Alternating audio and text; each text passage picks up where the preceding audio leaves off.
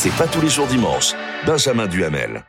Vous regardez C'est pas tous les jours dimanche, une émission euh, intégralement consacrée à la situation euh, au Maroc et au séisme. Mais on va tout de suite aller sur le, sur le terrain, rejoindre notre envoyé spécial, Clémence Dibou, qui euh, est à Ijoukak, dans le Haut-Atlas, tout près de, de l'épicentre de ce séisme. Clémence, ce que vous voyez autour de vous, racontez-nous, c'est une ville totalement détruite par le séisme de vendredi soir.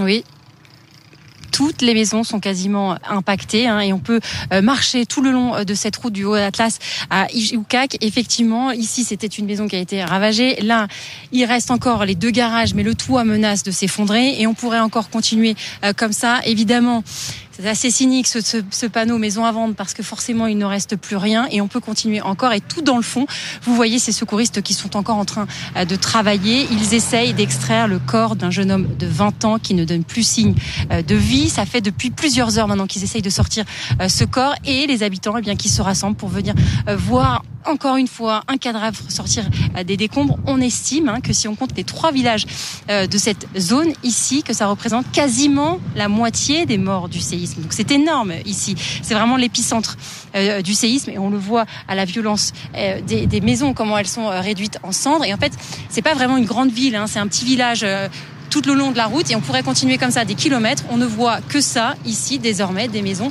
réduites à néant et du coup, eh bien, les habitants sont obligés de dormir soit sur le bord de la route, soit prendre la route. Mais là encore, c'est très compliqué de rejoindre Marrakech qui est pourtant à 70 km d'ici. Nous, on a mis par exemple 5 heures. Pourquoi? Eh bien, parce que la montagne s'est éboulée sur cette route, une petite route euh, de montagne et que pour l'instant, les secouristes ne l'ont déblayée que sur une voie. Il y a donc forcément énormément d'embouteillages. Merci beaucoup Clémence Dibou. Vous êtes avec euh, Benjamin euh, Danan. On voit sur ces images de désolation absolue la situation euh, que vivent ces petits villages dans l'Atlas. On va en parler avec mes invités en plateau ce soir. Merci à tous. J'accueille Emmanuela Crochet. Vous êtes directrice générale de l'ONG Care France. Vous nous expliquerez notamment comment cet élan de solidarité s'organise. Badawi Rouban, bonsoir. Vous êtes expert en prévention en catastrophes naturelles, ancien directeur de la section prévention des catastrophes à l'UNESCO, alors que certains sur le terrain au Maroc craignent eh bien, de nouvelles secousses sismiques. Vous nous expliquerez euh, dans quelle mesure cela peut arriver euh, rapidement. Samira Sitaïl, bonsoir. Bonsoir. Vous êtes journaliste marocaine, ancienne directrice des rédactions de la télé marocaine 2M, et Amandine Atalaya, éditorialiste politique bonsoir. à BFM TV. Je commence avec vous, euh, Madame Sitaïl. on voit l'émotion, on voit les images que nous montrait il y a quelques instants Clémence Dibou. Que vous disent ceux qui sont sur place, qui luttent pour essayer de trouver des survivants. C'est toujours la, la sidération après ce, après ce séisme de vendredi soir? Alors là, c'est nous sommes entrés dans un autre cycle, une course contre la montre absolument euh, effroyable partout euh, à travers euh, ces douze provinces marocaines qui ont été ébranlées, fortement touchées par le séisme, en sachant que c'est ce, ce, ce, séisme a été ressenti partout à travers le Maroc, euh, moins dans les provinces du sud, moins dans les régions de l'oriental, mais partout. Et là, on voit à, l'épicentre de ce séisme les scènes. Il n'y a, plus un immeuble qui est debout. Vous avez euh, Clémence nous racontait qu'ils sont en train de chercher des cadavres qui sont sous les Benjamin, vous avez des villages entiers qui ont été rayés de la carte. Vous avez une géographie qui a totalement changé. Les gens ne sont pas morts uniquement parce que les, les maisons se sont écroulées sur eux, mais parce que ce sont des pans entiers de montagnes, de collines qui se sont affaissées, emportant avec eux des villages entiers. Alors, en effet, Clémence expliquait la difficulté d'accéder à ces endroits, la difficulté, et puis les autorités qui, évidemment, euh, surtout dans les premières heures, avaient mis, avaient arrêté, et les médias et la société civile qui montait de Marrakech pour prêter assistance à ces populations expliquons du fait du danger. Pour ceux qui nous regardent, expliquons pourquoi c'est difficile d'accès. Parce qu'on est dans des petits villages qui sont On est dans, le Haut-Atlas avec souvent une seule route pour y accéder. S'il y a un éboulement, euh, les véhicules ne peuvent plus y aller. Absolument. non seulement c'est cela, mais vous posiez la question tout à l'heure, et, je pense que que la réponse vous sera apportée par le spécialiste des, des, des séismes. Euh, il y a ces répliques. Il y en a eu une vingtaine dans les premières euh, 18 euh, heures juste après le séisme. 23h11, 20 répliques jusqu'à 11 heures le lendemain matin.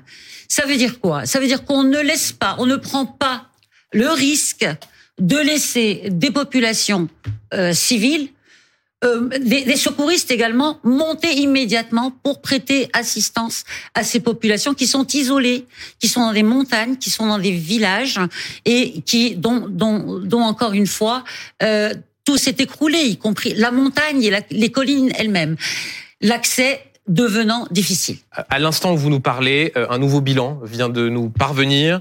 2122 morts, voilà le, bilan euh, qui nous parvient par euh, l'agence France Presse, et 2421 blessés.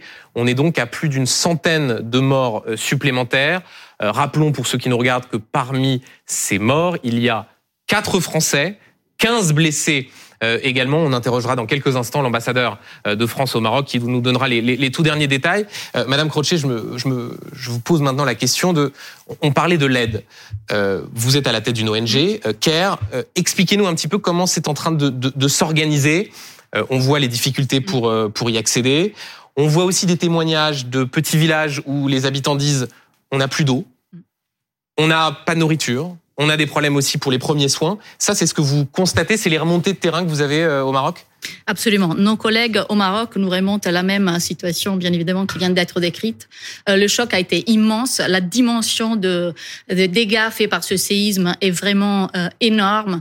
Et nous, nous, commençons à, à organiser, dès les premières heures, nous avons commencé à organiser l'aide en coordination avec l'État marocain, bien évidemment, qui est très active sur sur cette crise, mais les difficultés que vous évoquez. Mais alors sur ce sujet, parce que vous dites en coopération avec l'État marocain, mm. euh, on en parlera tout à mm. l'heure. Euh, il y a un sujet parce que mm. la France a proposé de l'aide. Euh, les autorités marocaines n'ont pas encore répondu formellement. Ça ne vous empêche pas vous sur le terrain de, de commencer à, à, comment dire à envoyer cette aide-là. Parce que pourquoi? Parce que vous êtes implanté au Maroc. Nous sommes implantés au Maroc. Donc CARE Maroc est une ONG marocaine qui agit d'ailleurs dans les zones affectées euh, par le par le séisme. Donc nous travaillons beaucoup avec avec les communautés, notamment dans la zone de Al Haous, qui a été qui a été très fortement impactée. Qui est l'épicentre du séisme. Et donc nous sommes en contact avec les populations, avec les femmes qui, qui participent à nos projets et qui nous font part d'un état vraiment euh, épouvantable. Qu'est-ce qu'ils vous racontent concrètement Tout s'est écoulé, ils n'ont pas d'électricité, ils n'ont pas, elles n'ont pas de pain, elles ont peur, il y a des blessés, euh, elles perdent, ils perdent les, les communautés des des, des, des, proches. Vous devez imaginer que soudainement, bah, c'était 11 heures le soir, les gens étaient chez eux, donc euh, euh posés et, et voilà, et soudainement tout s'écroule. Vous n'avez plus de maison, vous n'avez plus rien en fait, et les les routes s'écroulent et les ponts s'écroulent, donc vous êtes dans une zone complètement privée d'accès. Et, et plus on attend on est dimanche soir, le, séisme était il y a maintenant presque 48 heures, mm. plus on attend, plus c'est difficile, plus on risque de retrouver des mm. gens sans vie. Mm. Euh, donc en fait, c'est une sorte de course contre la montre par ailleurs pour ceux qui doivent aller euh, aider les, les, habitants de ces villages. Absolument. Et ce triste comptage, effectivement, des morts et des blessés euh, continue d'augmenter, mais le comptage qui n'est pas encore fait, c'est le, comptage des personnes affectées, qui seront vraiment nombreuses. Pensons que dans la zone affectée par le séisme, il y a environ 1,8 million d'habitants, donc nous nous attendons vraiment des besoins énormes, d'où le grand besoin des organisations comme nous de, de mobiliser la générosité du public. Peut-être pour compléter en termes de bilan, vous avez plus de 18 500 édifices qui mm. se sont mm. écroulés dans ce bilan, mm. édifices euh, toutes catégories confondues dont 9500 sont totalement euh, détruits. Ça vous donne effectivement une idée du nombre de, de, de personnes de sans-abri, de sinistrés. Euh, mais euh, là-dessus, bon, je, je, je, voulais juste compléter le bilan, mais... mais vous avez raison. Euh, Alors qu'on rappelle, pour si jamais vous nous rejoignez, qu'il existe un nouveau bilan euh, des morts, 2122 morts, un bilan qui reste bien sûr provisoire. On voit bien qu'il est tristement réactualisé euh, euh, toutes les heures. Avant de rejoindre l'ambassadeur de France au, Maroc, on a beaucoup de questions à lui poser. Un mot, monsieur, euh, monsieur Rouban. Euh, vous l'avez dit, il y a eu des répliques sismiques depuis le, le séisme de vendredi soir. Pendant combien de temps encore les habitants du Maroc peuvent craindre d'avoir de, de, nouvelles secousses? On sait, on a des témoignages de, de gens au Maroc qui nous disent on ne veut plus dormir chez nous parce qu'on a peur que ça s'effondre, parce qu'il y a des failles sismiques et parce qu'on sait que ça peut revenir à, chaque instant. Ça peut durer encore combien de temps? Il s'agit d'une attitude sage de ne pas rentrer dans les maisons puisqu'on ne sait pas encore combien il y aura de répliques et la durée et la fréquence des répliques. Ce qui est sûr, c'est qu'il y aura des répliques et elles ont eu lieu déjà hier et aujourd'hui. Ces répliques euh, vont durer pendant des heures, des jours, voire peut-être plus d'une semaine nous ne pouvons pas dire quelle va être la durée exacte. Et heureusement que leur intensité, leur force, mais aussi leur fréquence va diminuer. mais à découvrir les photos qui nous arrivent. Ces images et que l'on voit et là. ces images. Et puis tout à l'heure, Ces éboulements, les, les images derrière votre correspondante. Permettez-moi de dire un mot. Nous parlons d'un séisme de magnitude 7 sur une échelle de Richter. On connaît l'échelle de Richter qui est ouverte. 7 sur une échelle ouverte. Mais à regarder ces images, j'aimerais parler d'une autre échelle qui n'est pas très très populaire. Elle s'appelle l'échelle des intensités. Hum. Et cette échelle, elle est différente parce qu'elle mesure la vulnérabilité de- du bâti existant. Elle mesure le, le réel du terrain. Et ces images-là nous suggèrent non pas une intensité de 7, mais une intensité de 9 peut-être. 9, c'est vraiment dévastateur.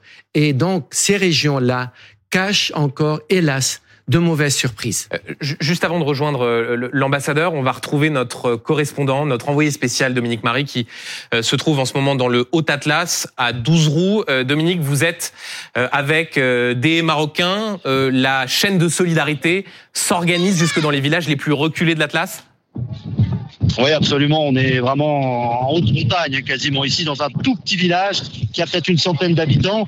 Et la plupart des habitations, regardez ces images, je sais que la liaison est mauvaise, hein, vous l'imaginez dans ces villages, mais euh, la plupart des habitations sont quasiment toutes détruites et la population n'a d'autre recours au fond, a que de dormir euh, à même le sol, euh, sous un parasol, sous une bâche en plastique, sous une tente aussi qui a été montée justement par euh, euh, tous ces bénévoles qui se sont euh, mobilisés ici pour apporter eh bien un petit peu de, de réconfort à toutes ces populations, de l'eau, de la nourriture et des soins aussi parce qu'il y a des personnes qui ont été blessées. Venez, on va rentrer sous cette tente avec Valérie ici qui est en train de, de prendre en charge un, un enfant qui a été euh, qui a été blessé. Alors pas très grièvement, mais on est quand même inquiet. Vous me disiez euh, Valérie, je vais me rapprocher de vous pour qu'on pour qu'on vous entende. Moi, je suis pas médecin. Non, non, bien sûr, mais Nous vous apportez quand même un petit peu d'aide. Ouais. En fait, bah, il peut plus bouger son bassin. Faut plus On bouger a son regardé bassin, ouais. et euh, bah, lui, il a reçu un rocher qui l'a écrasé.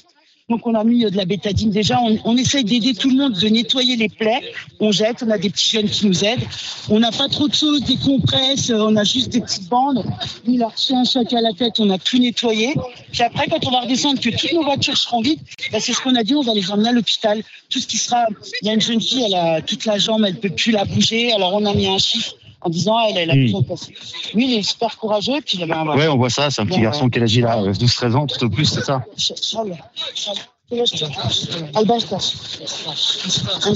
Euh, 15. Il a 15 ans. Il a 15 ans, ce, ce jeune garçon. Bon, on va vous laisser vous occuper de lui. Vous l'avez compris, hein, il y a des populations qui sont vraiment dans le plus grand dénuement ici, euh, dans ces montagnes de l'Atlas. Un peu plus, on ira les voir un peu plus tard. Il y a des, il y a des, il y a des franco-marocains qui sont en train de distribuer de, de la nourriture, pas mal de victuailles pour toutes ces populations. Merci beaucoup Dominique Marie pour euh, pour ce témoignage. Vous êtes accompagné de de Théo Touché. Euh, bonsoir Christophe euh, Lecourtier. Vous êtes euh, ambassadeur de France au Maroc. Merci beaucoup de répondre aux, questions de C'est pas tous les jours dimanche. Une question d'abord sur le, le bilan des victimes françaises. En l'état, le dernier bilan actualisé, c'est quatre Français qui sont morts dans ce séisme, 15 autres qui sont blessés. Est-ce que vous avez un, un nouveau bilan actualisé à nous donner? Est-ce que vous pouvez nous donner des précisions euh, sur euh, les conditions des, des, décès de ces, de ces quatre Français Bonsoir, bonsoir à tous. Euh, Depuis vendredi minuit, on a ouvert ici une cellule de crise et on a répondu à peu près à 4 à 5 000 avec le concours de nos collègues à Paris, appels de Français qui soit étaient au Maroc, soit avaient leur famille au Maroc. Euh, Malheureusement, au fil des jours, euh, euh, c'est en effet établi le bilan dont vous parliez. Le premier Français décédé, c'est un compatriote qui a eu une crise cardiaque à Agadir au, moment du, trem- du tremblement de terre. Et puis, malheureusement, entre hier et aujourd'hui, on a appris le décès d'un jeune couple qui était dans une maison à côté de Marrakech, qui s'est effondré. Et plus récemment encore, une famille française, dont aujourd'hui euh, seulement, euh, malheureusement, euh, une, des, une des personnes est, décédée et les autres sont blessés, soignés, un peu sur place et un petit peu en dehors du site, dans, un village qui se trouve vraiment à l'épicentre du tremblement de terre, c'est-à-dire au sud de Marrakech et à, l'est d'Agadir. C'est vraiment le centre. Le village s'est effondré et la maison dans laquelle ils étaient aussi. Et, malheureusement, on a déjà un compatriote décédé, ce qui porte à quatre le nombre de morts français alors où je vous parle. Monsieur l'ambassadeur, vous évoquez ces quatre drames. bien sûr, c'est un bilan provisoire. On voit que le chiffre de victimes global s'est alourdi. On est à 2122 morts, toutes nationalités confondues. Est-ce que vous craignez que le bilan des morts français s'alourdisse dans les heures qui viennent? Écoutez, euh, on ne peut rien exclure malheureusement, et on voit bien d'ailleurs que les choses, euh, hélas, évoluent. la, bonne nouvelle dans cette tragédie, c'est que les, grandes villes ah euh, que sont Marrakech, et Agadir, où, se concentre l'immense majorité hein, des, touristes français lorsqu'ils viennent dans cette partie du Maroc, euh, sont aujourd'hui complètement saines et sauves, si je puis dire. En tout cas, tout ce qui a été déblayé l'a été, et, les victimes finalement étaient euh, relativement peu nombreuses. D'ailleurs, euh, c'est l'occasion de dire qu'aujourd'hui, plus rien ne s'oppose, parce que les touristes qui sont à Marrakech, ou qui souhaiteraient s'y rendre euh, bah, le fassent parce que l'aéroport fonctionne. La plupart des hôtels. Euh, Christophe Le Courtier, vous ne dites pas, vous ne dites pas à ceux qui ont un, un voyage prévu à Marrakech de le reporter. Non, non, non. Aujourd'hui, la, situation à Marrakech, euh, dans, dans la rue, dans, dans, les commerces, dans les restaurants et les cafés, en tout cas la majorité d'entre eux, est, est, est normale. Et, donc, il n'y a aucune raison de, quitter de manière précipitée euh, le séjour qu'on effectue euh, ou de renoncer euh, dans les prochains jours à, ceux qu'on aurait imaginé de faire. Évidemment, il est moins recommandé, c'est le moins qu'on puisse dire, d'aller faire des, excursions dans la montagne puisque c'est la zone aujourd'hui où se concentre l'essentiel des, pertes humaines et de l'intervention des secouristes. Euh, Christophe Lecourtier, euh, la France a proposé son aide. On a entendu le, président de la République, euh, notamment ce matin, qui était à la fin du, G20 à Delhi, qui répétait que la France était prête à condition que le Maroc ne le demande. Et jusqu'alors, c'est toujours un silence du côté des autorités marocaines. Comment est-ce que vous l'expliquez? Écoutez, la première chose, vous l'avez rappelé, c'est que les autorités françaises sont en, contact quotidien avec euh, les autorités marocaines. La, ministre des Affaires étrangères s'est entretenue à, plusieurs reprises avec euh, son homologue, l'ambassade ici avec euh, tous les responsables, et donc ce, contact est, quotidien. La, deuxième chose qu'il faut dire, c'est que évidemment le, Maroc s'organise. Hein, c'est, une catastrophe qui est encore assez, récente, et il est nécessaire de ne pas être non plus débordé par, l'aide pour pouvoir se concentrer sur le traitement des blessés. Le Maroc a, reçu des, sollicitations du, monde entier. Il y, a, plus d'une centaine de pays qui ont proposé leur, aide. Ce que je, peux vous dire avec euh, beaucoup de certitude, c'est que la proposition française qui est basé à la fois sur euh, des équipes euh, de recherche et de sauvetage avec des chiens, mais, mais aussi sur une dimension d'aide médicale d'urgence, est, est, prise en, en considération à, tout, dans toute sa, sa valeur et, elle correspond aux besoins. Monsieur l'ambassadeur, pardon, et ce, sera, et ce sera ma dernière question, mais les autorités marocaines ont répondu à la proposition faite par les autorités espagnoles pas aux autorités françaises. Pourquoi ce, décalage Ils n'ont pas, répondu encore aux, propositions faites par une soixantaine d'autres pays, dont les États-Unis l'Arabie saoudite, pour ne parler que de, cela, ou la, ou la Grande-Bretagne. Nous, nous savons qu'elle est prise en considération de manière détaillée et nous avons toutes les raisons de penser que d'ici quelques heures ou demain, euh, il sera fait appel à, l'aide française de manière à ce qu'elle s'intègre de, manière cohérente et organisée au dispositif de sauvetage euh, bah, de tous ceux qui en ont besoin et ils sont très nombreux dans, ce pays. Merci beaucoup Christophe Lecourtier. Vous êtes donc ambassadeur de France euh, au, Maroc. Amandine, pour poursuivre la, conversation qu'on avait avec l'ambassadeur, il y a malgré tout une forme de, malaise mhm. dans la communication du côté du Quai d'Orsay, mhm. dans celle du président de la République, avec le silence du roi du Maroc et cette non-réponse des autorités quant à la proposition d'aide, non seulement des pouvoirs publics, mais aussi de, plusieurs collectivités locales. Complètement. Et donc, il y a une forme de, prudence euh, côté français. C'est-à-dire qu'on a proposé, maintenant, on ne va pas insister. Et toute la question est de savoir si c'est un temps de latence normal et qui concerne tous les pays. Et c'est ce que semble suggérer l'ambassadeur, qui dit, a priori, il va y avoir une réponse positive d'ici quelques heures ou bien s'il y a une sorte de traitement de défaveur spécifique à la France parce que on a une relation qui est compliquée avec le Maroc depuis euh, quelques années euh, maintenant. Il y a eu une crise majeure, c'était en 2021, c'était la crise des visas, parce que c'était une sorte de chantage migratoire. La France estimait que le Maroc n'en faisait pas assez pour reprendre ces migrants illégaux, euh, qui ne délivraient pas assez de laissés-passer consulaires. Donc on a voulu réduire les visas, ça a beaucoup heurté au Maroc. Euh, Il y a une crise diplomatique aussi sur nos relations avec l'Algérie. Grande rivalité entre le Maroc et l'Algérie. Et comme la France s'est rapprochée de l'Algérie, ça n'a pas du Ça tout n'a pas plu plu à Mohamed VI. non plus aux Marocains. On peut rajouter, il y a beaucoup d'autres dossiers, hein, toute une histoire au Parlement européen aussi, où euh, le Maroc a eu l'impression que la France œuvrait en sous-main pour euh, que le Maroc respecte mieux la, la liberté des journalistes. Enfin, les, les piles de dossiers euh, déplaisants entre les deux pays se sont accumulées. Alors, ça n'est pas une relation qui est coupée. Il n'y a pas, euh, il y a pas euh, de, de rupture diplomatique entre la France et le Maroc, mais c'est un froid. C'est un froid qu'Emmanuel Macron, pour l'instant, n'a pas réussi à corriger, d'où, on en revient au début, l'extrême prudence aujourd'hui de la diplomatie française. Euh, Samira Sitaïl, vous Oula, connaissez parfaitement euh, les relations C'est franco-marocaines. énorme, et il y a tellement de choses à dire. Je vais essayer d'être brève. mais Est-ce je vais qu'il y, a- commencer- est-ce qu'il y a un sujet Ou est-ce il qu'au contraire, il y en a Il y a un aucun vrai sujet en fait, euh, et je le sens sur ce plateau par rapport à tout ce qui vient d'être dit, euh, un certain nombre de choses qui ont été dites, et la situation est, c'est très grave de dire sur un plateau de télévision que le Maroc refuse l'aide d'un pays. Ah non, alors, si, si vous me permettez, c'est ce que Voilà. c'est ce qui émane de ce- tout ce qui vient d'être dit. si vous me Il permettez, est extrêmement grave. C'est même, je considère que c'est un appel à euh, rébellion des populations marocaines. On est en train de dire aux Marocains, on veut vous aider, mais votre gouvernement ne nous laisse pas vous aider. Je considère ceci comme étant extrêmement grave alors, et il va falloir, si vous me permettez de faire une petite parenthèse, le corriger. puisque vous, Vous m'avez vous- donné la parole, Benjamin. J'aimerais pouvoir Et terminer je- puisque c'est un sujet extrêmement Et je vous laisse terminer dans une seconde, mais juste je fais une parenthèse. L'idée n'est pas de dire que le Maroc a refusé. L'idée C'est est ce que bien vous suggérez. de souligner que les autorités marocaines, contrairement à d'autres pays comme l'Espagne, c'est ce qu'on évoquait avec l'ambassadeur, que les autorités marocaines n'ont pas les encore quatre pays. Je vais vous répondu. donner les quatre aux pays propositions qui françaises. opèrent au moment où nous parlons avec leurs équipes sinophiles sur le territoire marocain. Il y a en effet l'Espagne avec 57 sapeurs-pompiers.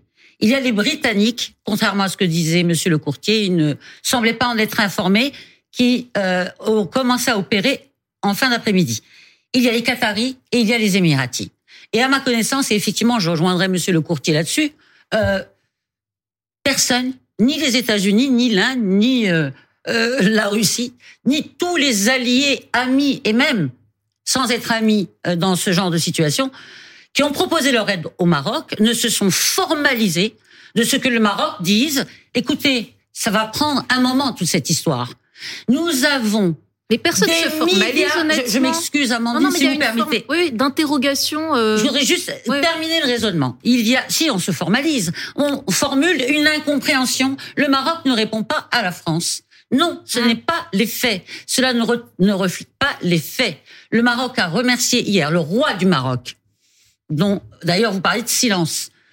Euh, chacun s'exprime de la manière dont il veut. Il y a ceux qui gèrent leur pays à travers Twitter.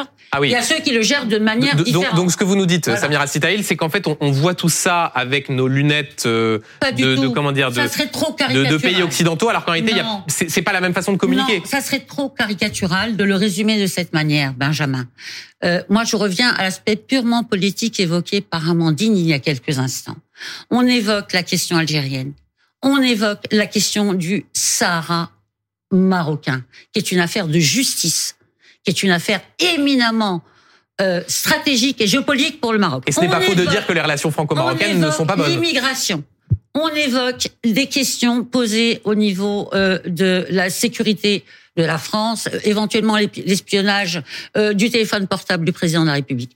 Toutes ces questions nous éloignent de, du fond de la question, auquel je reviendrai et je ne tarderai pas. Je ne veux pas monopoliser la, par- la parole, mais c'est important. Rapidement, parce qu'ensuite, Ronald Guintranche nous, Nous attend à y Marrakech. revenons par rapport à cette question lancinante sur ces plateaux de chaînes d'information continue depuis 48 heures.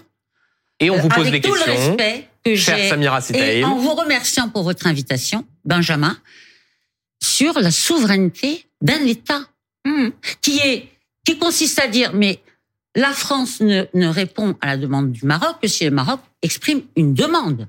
Le Maroc l'a-t-il fait? Le Maroc remercie Mhm. tous ceux qui se sont proposés en disant attendez, nous avons un coût, c'est des milliards de dollars qu'il va falloir sortir. Il y a un coût social, éducationnel, il y a un coût patrimonial absolument extraordinaire qu'il va falloir, à un moment donné, que chacun de nos partenaires, de nos alliés, se départisse d'une posture politique pour véritablement et de manière sincère venir, Je crois. comme le font les ONG aujourd'hui, et personne n'y voit quoi que ce soit. On dit, on a l'impression que Cher les Samira on aura le ne temps. sont pas les bienvenus. On aura le faux. temps. C'est totalement faux. Les Français sont les bienvenus. Nous Et avons personne- des relations extrêmement profondes Et avec la France. Personne n'a dit le contraire ici. On continue d'en parler. En attendant, on fait un Sur détour le par. silence du roi, je demanderai la parole tout à l'heure. Vous l'aurez. On, on va faire un détour par Marrakech pour retrouver euh, Ronald Guintranche qui est au plus près de ceux qui ont vécu euh, ce séisme de, de- de vendredi soir. C'est à vous, Ronald. Euh, merci beaucoup euh, Benjamin. Nous sommes effectivement, alors précisément, je vais resituer pour celles et ceux qui ne connaissent pas. Euh, juste derrière moi, ce que vous voyez, euh, Benjamin, euh, c'est le minaret de la mosquée des jardins de, de la Koutoubia. C'est un lieu emblématique évidemment de Marrakech, et c'est un peu une sorte de, de vigie. C'est ce qui nous permet, on a l'impression d'être surveillé, protégé par par ce minaret. Youssef, je vais vous demander de venir à mes côtés. Youssef Dou, entrepreneur franco-marocain qui travaille des deux côtés de la la, la Méditerranée, et puis ma seconde invitée qui était déjà avec moi, Karima. Je vous laisse reprendre votre place de, tout à l'heure. On va, rééchanger.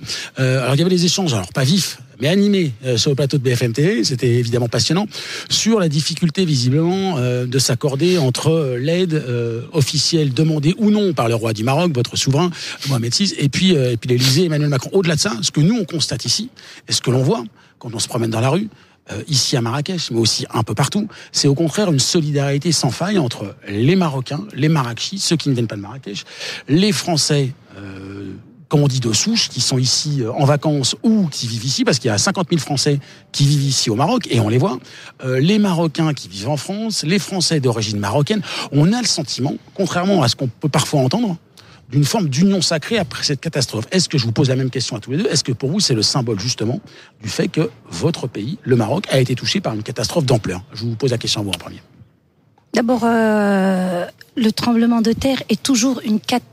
C'est la plus grande, c'est la, la- comment dirais-je, la pire des catastrophes Mhm. qui puissent arriver à un pays. C'est vrai que Parce l'ampleur qu'imprévisible, parce qu'elle a touché tout le pays. imprévisible et depuis 1960, on n'a pas connu euh, Agadir, euh, complètement ravagé. Agadir et tout. On n'a pas été- et d'ailleurs et, et surtout là la force, euh, c'est quand même euh, 6, et quelques. 6,8. 6,8, c'est assez, c'est assez lourd.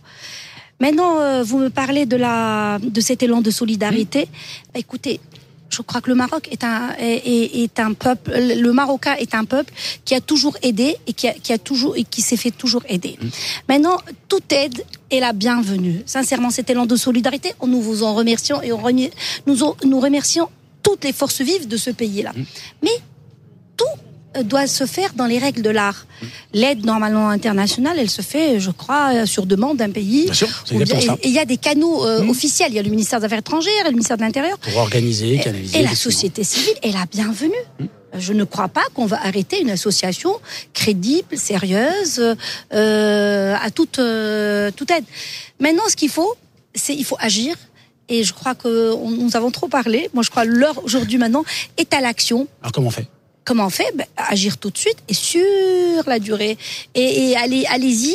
Euh, il faut aujourd'hui fédérer tout le monde, même le monde des entreprises. Il faut, il faut aussi le- les, collectivités locales, les citoyens, tous, pour essayer de sortir. Bon, je dirais pas indemne par rapport aux séquelles de cette catastrophe, mais à moindre euh, euh, dégâts. Voilà, il faut, il faut agir. Il faut agir. Youssef, il y a deux formes d'urgence. Il y a une urgence visible, euh, celle qui est euh, prégnante, que l'on voit ici, que l'on voit euh, dans l'Atlas. C'est l'urgence de reconstruire, d'abord de secourir, de trouver des survivants, de sauver, de soigner. Et puis il y a aussi cette urgence invisible qui va apparaître demain, après-demain, dans une semaine, quand nous serons peut-être partis, euh, quand on aura l'impression que la vie est revenue, mais qu'elle n'est pas totalement revenue comme avant. Comment on fait justement pour cette deuxième phase cette espèce d'urgence invisible, comme je l'appelle Alors justement, j'allais y venir et je voudrais d'abord répondre à votre question euh, par rapport à, à la sollicitation euh, du Maroc euh, par rapport à la France. En fait, si vous voulez, ici au Maroc, ça a toujours été comme ça depuis que le Maroc est Maroc. Nous avons toujours Ça suivi. fait longtemps. Ouais, nous avons toujours suivi les directives de Sa Majesté le Roi. Ouais. Sa Majesté le Roi, tant que c'est lui qui n'a pas décidé de la sollicitation de la France, nous, on peut être que derrière lui, en train de le soutenir euh, pour ça. Pourquoi? Parce que tout simplement, peut-être qu'il a ses raisons. Peut-être que, après, je ne vais pas parler pour lui. Hein, euh, Si, euh, il est si- beaucoup plus si, euh, intelligent que moi pour Maroc raisonner pour sur le Maroc. Pour nous expliquer. Moi, il n'y avait pas de question. Il est avec, bienvenu. avec grand plaisir. Mais en, en, en fait, euh, ce qui se passe, c'est que peut-être que Sa Majesté voudrait peut-être procéder par étapes, c'est-à-dire il laisse peut-être passer la première étape, euh, qui est les denrées alimentaires, etc. Ensuite, la deuxième étape, comme euh, disait Madame Kika, c'est euh, ça va être les écoles, reconstruire les écoles, ensuite les fournitures scolaires, et la troisième étape, la plus importante, c'est c'est la, la reconstruction euh, de tous les bâtiments peut-être éventuellement, ça pourrait être Sa Majesté qui réfléchit à une idée peut-être de solliciter la France lors d'un deuxième élan. Mais par contre, le premier élan de solidarité, il a déjà commencé. C'est-à-dire les entreprises ont déjà commencé à être mobilisées de ce que je vois moi sur le terrain, de ce que j'entends partout. Ensuite, moi par exemple, pour moi en tant qu'entrepreneur, j'ai énormément de messages et d'appels pour justement des dons, pour donner. Les gens, ils veulent expédier de la marchandise. Moi-même, qui a une entreprise de transport, bah, je leur dis, je leur dis, je peux pas mobiliser mes camions que pour euh, venir moi parce que mes, camions sont, sont, sont en France. Mais par contre, euh, on me demande sans arrêt comment on peut faire pour acheminer les dons au Maroc. Moi, je leur dis, écoutez, laissez peut-être l'orage se calmer. La première étape, parce que ici il y a un élan de solidarité.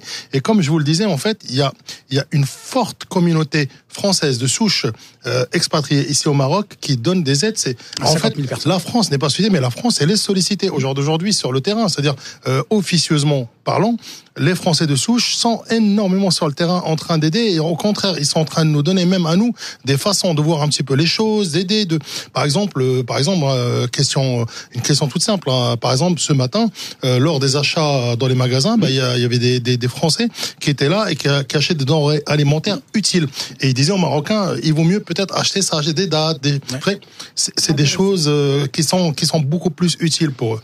Et puis laissons la politique et la diplomatie aux politiques et aux diplomates, ils feront ça. Et puis on va, on va s'occuper préfère de la situation sur le terrain parce que c'est vrai que, et encore une fois, on, on parle de, de je parle de ce que je vois. Euh, il y a effectivement cette, euh, cette entraide, euh, ces regards, ces, ces mains tendues, ces soutiens euh, qui, se, qui se traduisent dans la rue, qui se traduisent évidemment ici, qui se traduisent encore plus euh, dans, dans les contrées reculées, euh, les plus reculées. Mais je voudrais vous qui êtes en charge de l'enfance, on sait qu'évidemment la force d'un pays, c'est son enfance et sa jeunesse. Euh, maintenir un niveau d'éducation. On sait que c'est compliqué dans un pays aussi comme le Maroc parce qu'il y a des coins qui sont reculés. Quand on parle de ces zones sinistrées comme les, zones du Haut-Atlas, c'est compliqué. Il y a des petits villages qui sont compliqués. L'éducation est un défi aussi dans certaines régions du Maroc. Et l'éducation, euh, euh, c'est c'est évidemment euh, extrêmement extrêmement compliqué. Comment on gère ça euh, aujourd'hui? C'est-à-dire comment on gère quoi Comment on gère le, le maintien de cette éducation bah, Le maintien de cette éducation, d'abord la scolarité, et- et la scolarisation de- d'enfants est obligatoire jusqu'à un âge comme dans tous les pays. Il y a des défis, il y a des choses qui ont été faites, mais il y a des contraintes. Maintenant, euh, il faut pas baisser les bras, il faut aller sur cette lancée, voir que tout ce qui a été entrepris de positif et peut-être améliorer aussi les conditions d'accès. Par exemple, vous dites quand vous êtes dans une région reculée et que vous n'avez pas l'accès à l'école, bah, bah, avec la digitalisation, euh, il y a aussi on, le et euh, euh, comment dire le e-learning. Il faut il faut d'autres moyens de scolariser les enfants. Merci. Il faut faciliter les, les, les tâches aussi Mhm. aux instituteurs. Il y a, y a, y a plein de choses que. Merci de vous rencontrer parce qu'on a un petit, un petit problème. Il y a une caméra qui va, qui va nous lâcher. Donc, je vais redonner la parole à Benjamin euh, en plateau à Paris. On va régler ça, puis je retrouve un peu plus tard. Merci beaucoup. Benjamin. Merci Ronald. Et de toute façon, on se retrouve euh, tout à l'heure avec de, de nouveaux, de nouveaux témoins. Euh, avant de retrouver Clémence Dibou, juste, je me trouve, je me retourne vers vous, Samira Sitaïl. Vous étiez très ému en voyant ces images qui passaient à l'antenne de villages totalement désolés, détruits. Pour vous qui connaissez par cœur ce pays, vous êtes franco-marocaine, c'est encore un choc de voir, de voir ces, ces images-là. C'est euh, c'est des images de destruction. On est à 48 heures d'un- d'une tragédie. Je suis, je m'excuse de me lâcher un petit peu comme ça, mais regardez, regardez, c'est des, c'est toute une géographie. Ce sont des traditions, c'est un patrimoine, c'est une manière de vivre qui est en train de, qui est remise en question et qui disparaît un peu avec ces briques. Et c'est effectivement très loin à regarder. C'est très difficile à regarder. Et, c'est très difficile de, se dire que ça n'existera plus, d'une certaine manière, et que ça s'en va. Mais voilà. en, tout cas, les propos, les propos que nous venons d'écouter de ces deux citoyens locaux euh, montrent quand même une résilience certaine. Du peuple marocain. Oui, une résilience certaine et c'est un facteur très important. La reconstruction va être très longue, la réhabilitation va être compliquée. Il s'agit d'une catastrophe sans précédent, un séisme sans précédent qui ne se produit que tous les 200 ans et voir que les habitants sont déterminés avec cette résilience pour être des acteurs locaux dans ce processus, évidemment avec l'aide internationale, cela prometteur, je pense, et les prometteurs. Et on rappelle l'information que l'on a eue il y a quelques minutes, hein, le bilan qui est réactualisé, 2122 morts. Clémence Dibou, vous êtes toujours à l'épicentre de ce séisme, euh, à Ijoukak. Euh, la ville, on le rappelle, est, totalement détruite. Vous nous montriez il y a une trentaine de minutes euh, un édifice voilà, qui s'était totalement euh, effondré. Tout dans la ville est pareil au point que l'on continue à chercher eh bien, des, des cadavres sous les immeubles qui sont effondrés? Oui, et je m'excuse d'avance euh, auprès de ces images qui peuvent être dures hein, pour Samira qu'on a entendu euh, tout à l'heure euh, en plateau. On a encore autour de nous ben, des images de désolation.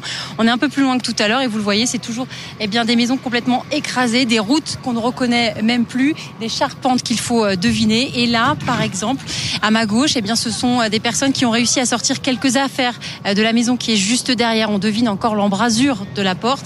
Et là, ils se font aider par euh, des, habitants, des villageois, parce qu'il y a beaucoup de solidarité aussi, euh, pour pouvoir emmener les meubles qui ont été intacts, qui ont été sauvés, qui ont pu être sortis des décombres, pour les emmener un peu plus loin à Marrakech, tenter eh bien de retrouver une nouvelle vie un peu plus loin. Marrakech est à 70 km euh, d'ici, et pourtant il faut prévoir 5-6 heures de route parce que la route est en très mauvais état à cause des éboulements dus au séisme. Vous le disiez tout à l'heure, on continue à chercher, mais effectivement, par exemple ici, eh bien, il y a un tractopelle qui enlève les débris. C'est qu'on a perdu espoir pour ici de retrouver eh, des survivants. Voilà la situation ici. Tout à l'heure, on a sorti, les secouristes ont sorti un jeune homme de 20 ans euh, des décombres. Euh, il était, il n'a pas répondu aux signaux. Ils l'ont euh, sorti puis emmené avec à la morgue directement. Et il faut dire eh bien que les habitants sont habitués à ces scènes depuis le séisme. Il y a énormément de morts ici dans la localité où nous nous trouvons parce que c'est au plus près du séisme avec effectivement, vous voyez sur ces images, plus un seul euh, bâtiment en état. Merci beaucoup euh, Clémence Dibou. Avec Camille Fournier, on retournera vous voir euh, d'ici quelques instants. Il y a une dizaine de minutes, notre autre envoyé spécial Dominique Marie nous montrait les services de soins qui se mettaient en œuvre dans ces villages du Haut-Atlas pour soigner. Eh bien, de soins, il va en être question avec notre invité, le docteur Taoufik Abou El Hassan. Bonsoir, docteur. Bonsoir, cher ami. Merci d'être avec nous. Vous êtes le, vous êtes le chef du service d'urgence au, au, CHU de, de, Marrakech.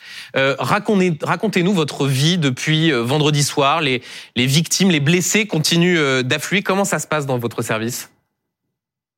Alors, euh, euh, ce qui se passe, donc, il y a deux phases. Donc, la première phase de la première journée ou les premières 24 heures, on a reçu une vague euh, de victimes, pratiquement euh, quelques 500 euh, malades blessés, hein, toutes catégories confondues, y compris les enfants, des adultes mais aussi une femme enceinte.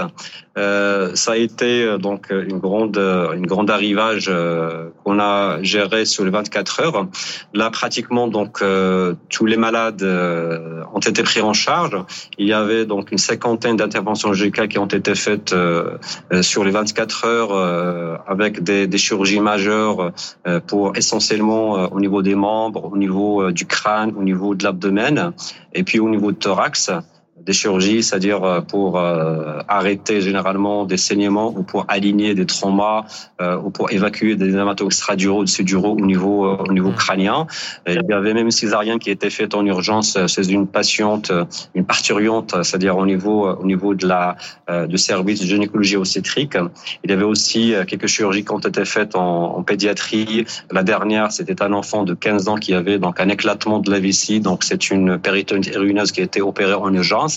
Euh, on, en fait, euh, on est à 32 patients qui sont ah, je crois qu'on a perdu la liaison avec euh, avec le, le, le, docteur, le chef du service des urgences de, de Marrakech, qu'on retrouvera sans doute dans, dans, dans, quelques instants. Madame Crochet, un, un instant. Madame Crochet, quand vous voyez la situation des, hôpitaux à Marrakech avec de la traumatologie très grave, on imagine aussi que tout le travail des humanitaires, c'est de s'assurer que ces hôpitaux puissent avoir euh, les médicaments nécessaires, tous les tous les matériaux. Ça, c'est quelque chose de spécifique dans l'aide que vous apportez au Maroc?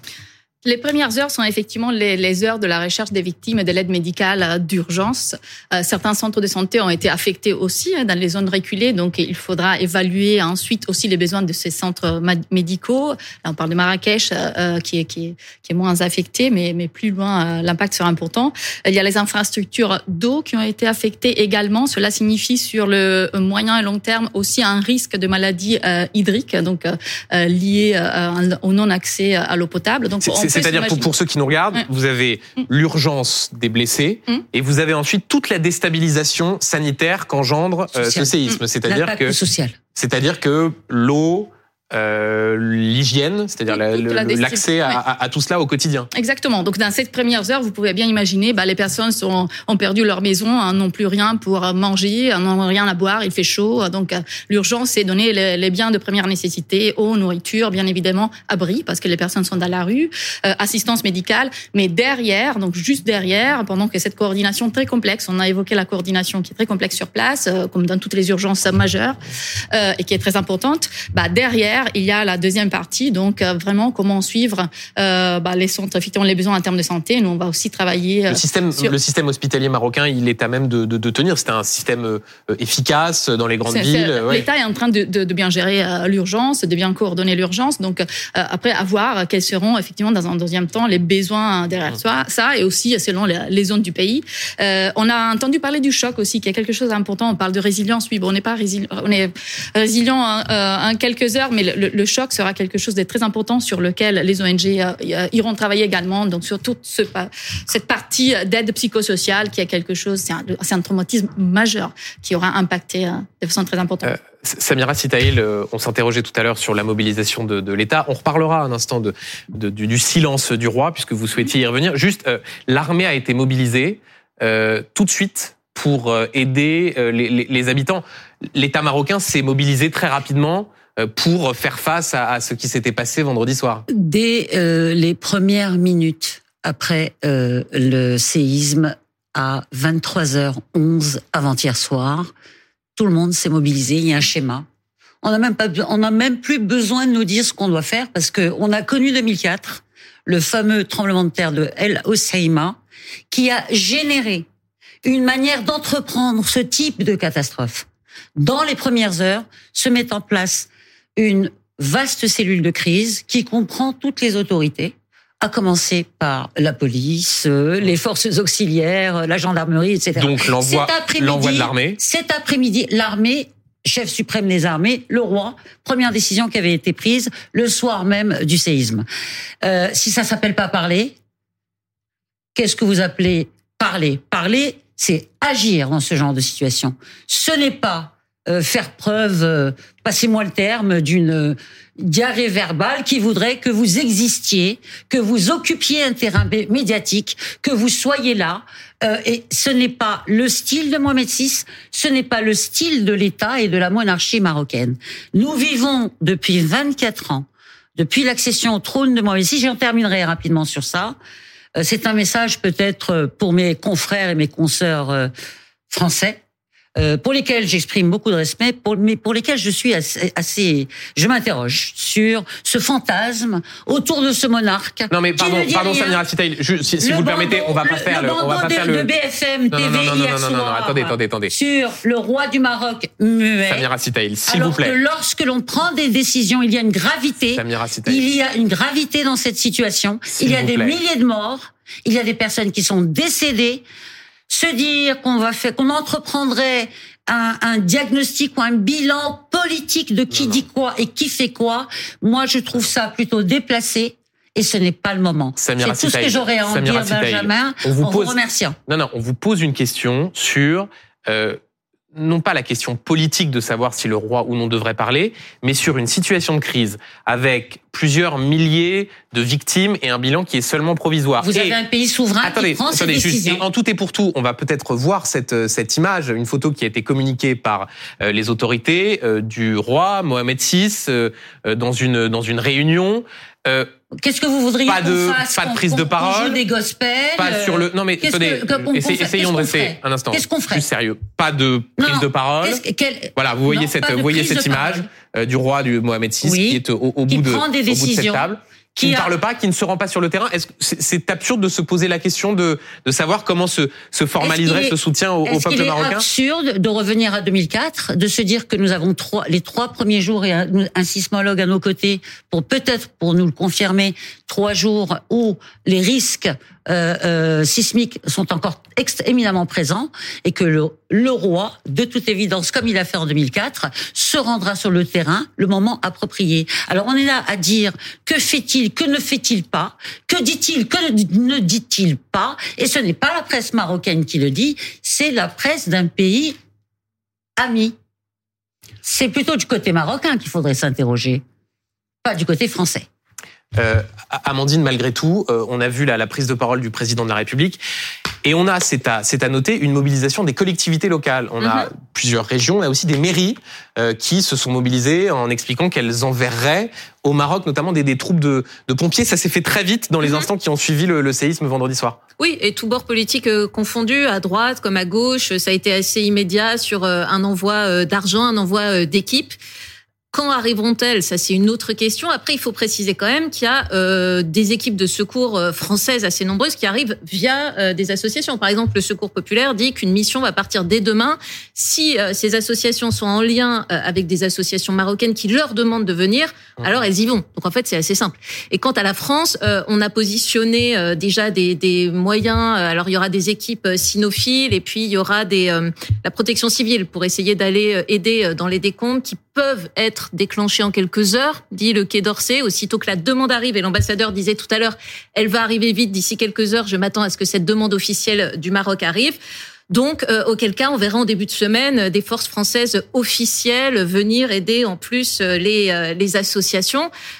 Et, on se dit, en voyant les images, que, que toute aide sera, sera la bienvenue, parce qu'on a entendu toute la journée des, des villageois, surtout dans les endroits reculés, dire qu'il y avait personne aujourd'hui euh, pour euh, venir fouiller les décombres, pour venir apporter euh, de, de la nourriture, de l'eau. Donc, euh, tous les moyens seront les bienvenus.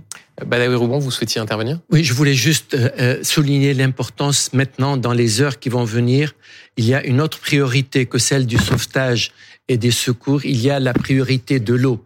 Il faut acheminer l'eau, ça va être la priorité des heures et des jours prochains. Ensuite, je voudrais aussi, euh, quand on a entendu le médecin souligner qu'il peut y avoir des cas de figure où on peut envisager aussi des hôpitaux de campagne. Euh, nous avons vu que ces hôpitaux de campagne ont été d'une utilité lors du séisme de Turquie, là, au mois de février. Donc, la coordination va être essentielle de, de tous ces domaines-là dans les jours à venir.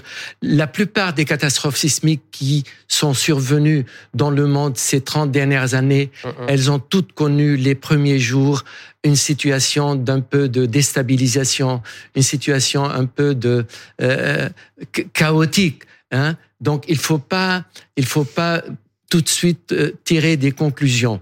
Euh, dès que maintenant les choses, j'allais dire, euh, dès que les acteurs vont prendre leur marque, nous verrons, je pense, nous verrons une amélioration et surtout une réponse aux attentes des rescapés, aux attentes de ceux qui attendent maintenant l'aide d'urgence. Et ça va durer. Euh, vous, vous évoquiez ce tâtonnement qui peut exister au, au début de, de ces séismes, mais vous parliez de ce qui est arrivé il y a quelques mois en Turquie et en Syrie. Est-ce que les situations sont, sont comparables?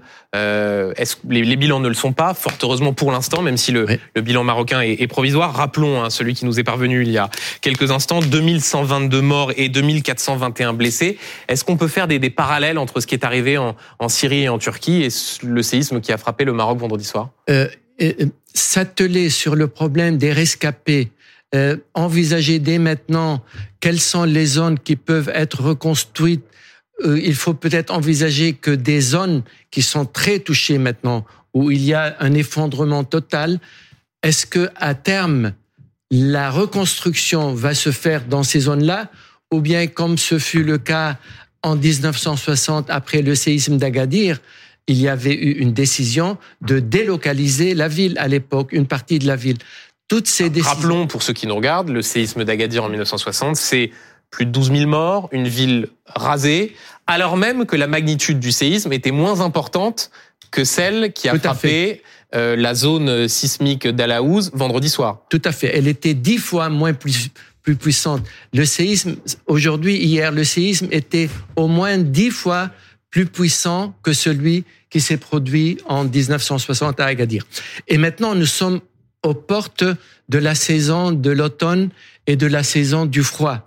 Donc, il faut dès maintenant envisager des solutions pour les rescapés, pour les sinistrés, pour les déplacer lorsqu'il va y avoir les températures très basses dans ces zones montagneuses où les températures peuvent aller à moins zéro dans, dans certaines euh, euh, période. Voilà.